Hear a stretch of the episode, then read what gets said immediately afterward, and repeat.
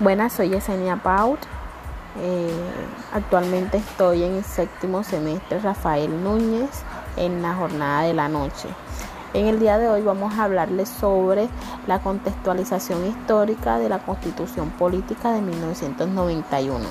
Primero que todo, se puede decir que la Constitución es la norma de norma. En ella encontramos todos los derechos y deberes de las colombianas y los colombianos cómo funciona el Estado y cómo es su estructura.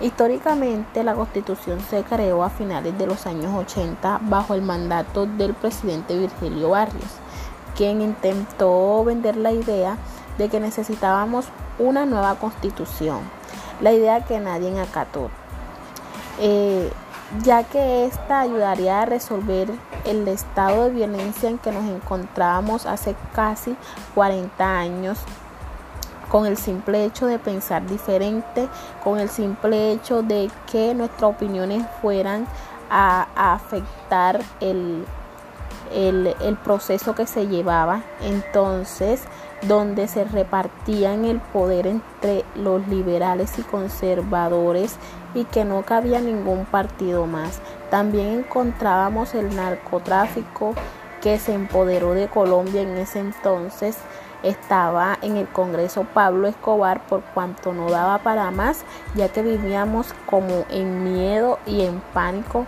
a que nos asesinaran. A partir de los años 90 muchas guerrillas eh, se empezaron a desmovilizar como el M19. El momento se tornó tranquilo para formar una nueva, eh, una nueva constitución política los cuales se integraron muchos estudiantes, jóvenes y más, fueron impulsadores a esta nueva constitución.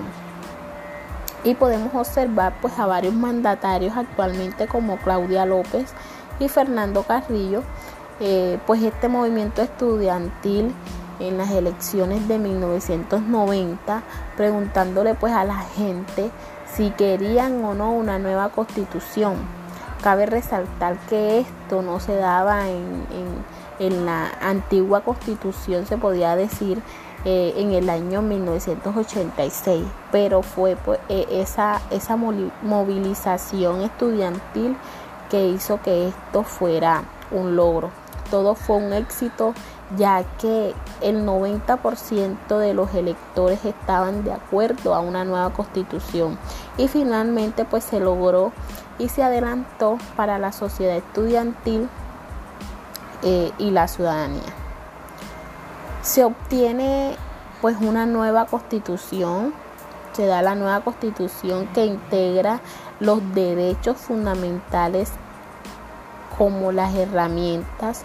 Eh, en esta cabe resaltar la tutela y crea nuevas instituciones como la fiscalía.